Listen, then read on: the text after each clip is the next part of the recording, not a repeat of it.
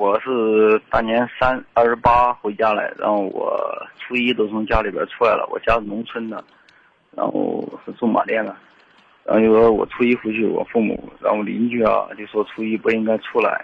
然后我媳妇，然后我媳妇就说，我媳妇是郑州的，然后就说觉得应该回去，因为第一年嘛，她独生子女。你别别提别提别提别提，你重新跟我说啊。你大年二十八回家过年，对，带的是你是你的媳妇儿，对，新婚的媳妇儿是不是？对，啊，然后你接着说，邻居说什么？邻居说，然后在农村嘛，然后媳妇因为娶过来了嘛，应该是农村的，就是我们家里边人嘛，应该在我们家过年嘛。嗯嗯。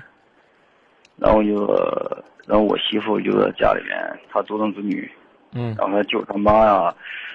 他舅啊，想初一啊，然后初二，他们这边不是也在在郑州也是过年，然后聚在一起嘛，想见个面。嗯。然后我们就初一回家了。啊。回到郑州了。啊。然后，然后我父母在家里边，然后邻居啊就说不应该从家里边回来。嗯嗯嗯。然后还有一个事情就是说，我在结婚之前。一个事儿一个事儿，一个事儿一个事儿说。嗯，这个是结婚，这是回家过年这个事情嘛？啊，先一个事儿一个事儿说。啊，哎，你邻居有病，这是我的原话。家家呢有本难念的经，啊，这个户户呢可能过年的习俗和安排呢都会不同。像这样的嚼舌头、大过年的让人没有好心情，你这个邻居相当可恶，十分可恨。这个事儿呢。如果你们这事儿就这了，啊，没有再升级，嗯，因此呢，这个闹了些别扭，我认为这和你媳妇儿没什么关系。如果说呢，你们两个有什么责任，非要划分划分，我刚刚说了，这事儿呢，八成的责任就在你那个那个不识趣的邻居，一成责任呢，可能在你的女朋友没有主动的了解你们这儿的风俗。啊，这个多征求你父母的意见，但其实你父母应该是同意的。我估计你们走的时候，他也不是哭着喊着在后边骂着让你们走的，估计呢还大包小包的给你们塞东西，说回去也得看看那边的父母啊，这个对老年人要多孝敬啊，哪哪家的妈都是妈，估计你你爸爸妈妈应该是这样通情达理的。对，所以你你媳妇儿没错，你呢也没什么错。如果你要说有错的话呢，你应该多留你媳妇儿一天。啊，河南的规矩都是年初二回门走亲戚，对，是不是回娘家？啊，哪差那天呢？你说这个，咱咱不是这边还有些亲戚要走吗？这那了，我我觉得也可以。可是事实上，这事儿呢，谁都怪不着，就那邻居嘚瑟，有毛病。这是是是这吧？我倒觉得也是这个道理。啊，接着接着接着说下边的事吧。你说，嗯。然后我媳妇觉得这个，呃，然后回去了。然后我父亲给我打电话，然后想录这个事情，也不知道多大事了，天天打电话，然后搞得我和我媳妇关系也不是很好。嗯。然后本来刚结婚嘛，然后就说现在又闹到想离婚的这种地步了。嗯。所以说现在我也觉得很苦恼。嗯。你们现在在哪儿呢？在郑州。呃，我现在在贵阳。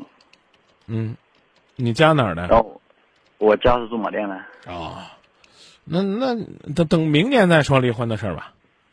今年你们就好好过呗，对不对？跟跟跟你俩又没啥关系。那我媳妇现在在郑州啊。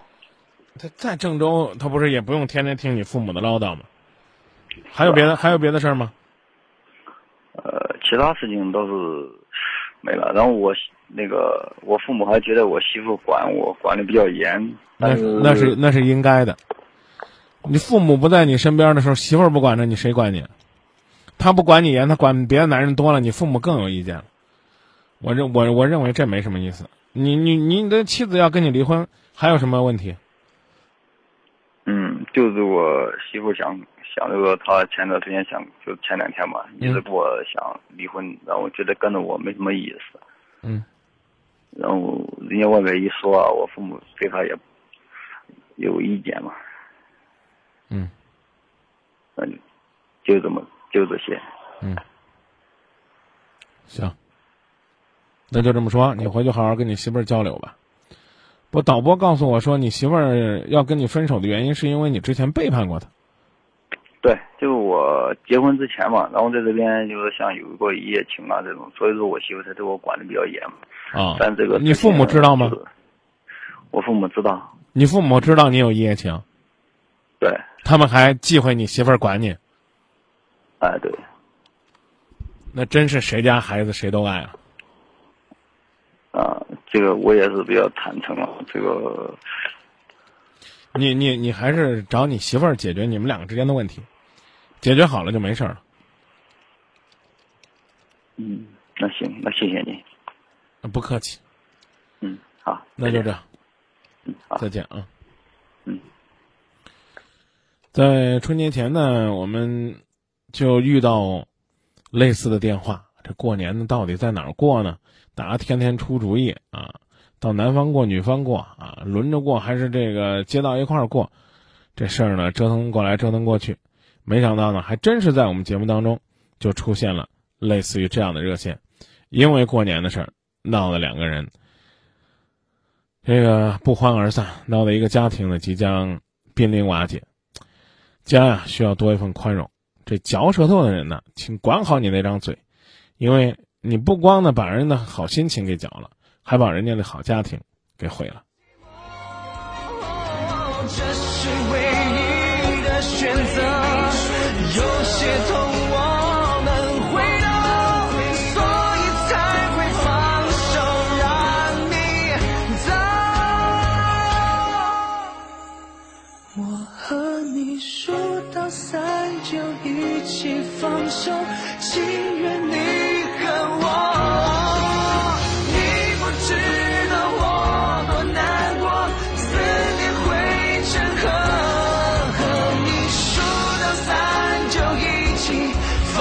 你说别再守着